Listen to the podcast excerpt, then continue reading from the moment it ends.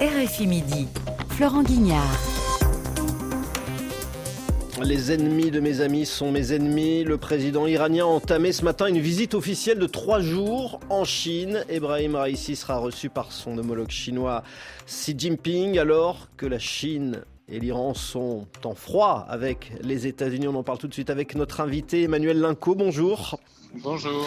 Vous êtes sinologue, professeur à l'Institut catholique de Paris et chercheur associé à l'IRIS, l'Institut des relations internationales et stratégiques. La Chine est le premier partenaire commercial de l'Iran, mais est-ce que cette visite a aussi une portée très politique? Ah, Évidemment, d'une part, ça s'inscrit dans la continuité des relations bilatérales existantes, c'est-à-dire qu'en 2001, 2021, pardon, euh, deux choses sont à retenir de ces relations bilatérales. Vous avez tout d'abord l'intégration de l'Iran au sein de l'Organisation de coopération de Shanghai, et puis la signature d'un accord commercial de 400 milliards de dollars entre la Chine et l'Iran. Donc euh, il faut honorer évidemment ces différents contrats et obligations. Et donc RA ici seront à Pékin, mais c'est sans doute une façon aussi pour la Chine de créer en quelque sorte un nouveau front. Il y en a déjà trois fondamentalement. Euh, qui sont assumés par le duopole euh, russo-chinois auquel s'ajoute euh, la Corée du Nord. Et le quatrième front, ça serait le front iranien précisément.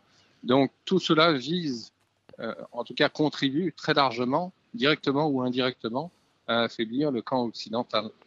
C'est donc un renforcement, vous nous dites, du camp anti-Occident, mais comment ça s'opère? Est-ce qu'il y a une stratégie qui a été définie, qui est à la manœuvre? Bah, déjà, le fait de participer à l'organisation de coopération de Shanghai est un signe. Hein. C'est quand même, rappelons-le, la deuxième plus grande organisation après l'ONU. Donc l'Iran en fasse partie, évidemment, euh, euh, donne à la fois aux Russes et aux Chinois un accès au Moyen-Orient. Et d'autre part, euh, le fait d'avoir signé ces accords commerciaux il y a maintenant un peu plus d'un an est un autre signe. C'est-à-dire que clairement, pour l'Iran, désormais, son avenir se trouve en Asie et dans sa coopération avec la Chine, certainement pas avec l'Occident, euh, qui impose depuis plus de 40 ans des sanctions à l'Iran. Donc c'est très intéressant à tout point de vue, si vous voulez, c'est qu'on assiste là encore à une sorte euh, de création de glacis eurasien dont la Chine serait le centre, même s'il ne faut pas se faire d'illusions, ce glacis est a priori très fragile. La Chine, euh, le président chinois s'était rendu en, Iran en 2016. Il, avait d'ailleurs déclaré à l'époque que, l'Iran était le principal partenaire de, de la Chine dans la région. Est-ce que c'est toujours le cas aujourd'hui pour Pékin? Alors d'un point de vue des importations de pétrole, non, c'est l'Arabie saoudite. Mais en même temps, fidèles à eux-mêmes, les Chinois euh, savent équilibrer leurs relations, donc ils ne veulent pas s'aliéner l'Arabie saoudite non plus que l'Iran. Et donc, ils savent pardon, euh, auprès de Téhéran comme de Riyad pour le, pour le pétrole.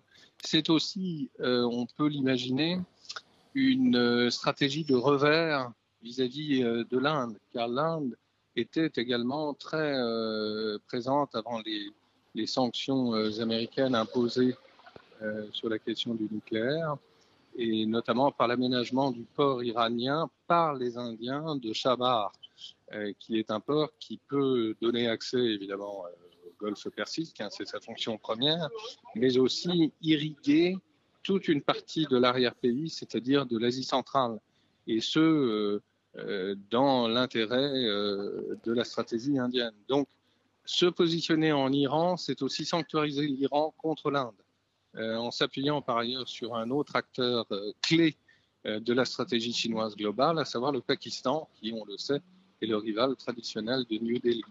Vous venez de publier, euh, Emmanuel Lincourt, un livre intitulé Chine et terre d'islam, un millénaire de, géopolitique. Euh, on parle évidemment beaucoup de l'influence de la Chine en, Afrique et en Amérique latine, mais donc dans cet Orient compliqué, la Chine s'impose également, euh, alors juste d'un point de vue économique, où il y a aussi des velléités politiques de la part de Pékin?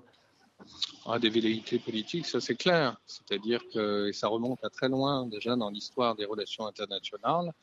Euh, le Moyen-Orient était notamment un théâtre de rivalité entre les deux États communistes, c'est-à-dire l'Union soviétique et la Chine communiste.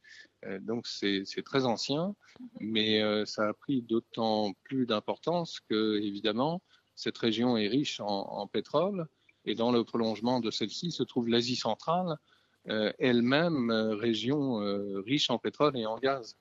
Donc en fait, c'est une stratégie globale euh, qui confère euh, au, Moyen-Orient et en particulier à l'Iran euh, un rôle pivot pour les intérêts chinois.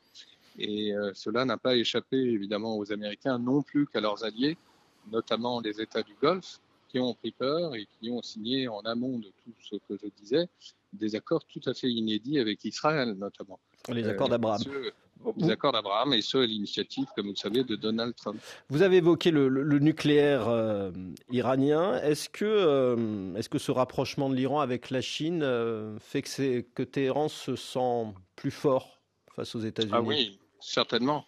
Certainement, il y a fort à parier aussi que la Chine va soutenir d'une manière ou d'une autre l'Iran sur le volet du nucléaire. Et ça, c'est un changement parce que la Chine avait été toujours extrêmement prudente et respectueuse des accords internationaux euh, par rapport à la question du nucléaire notamment. Et là, je ne serais pas surpris qu'on assiste à un changement, c'est-à-dire un soutien euh, de la Chine explicite à l'Iran, euh, comme euh, la Chine soutient de plus en plus explicitement aussi les positions russes, avec un argument massu et qui est nouveau dans la diplomatie chinoise, que de dire euh, que ces États doivent protéger euh, leurs intérêts et par là même faire respecter leur sécurité.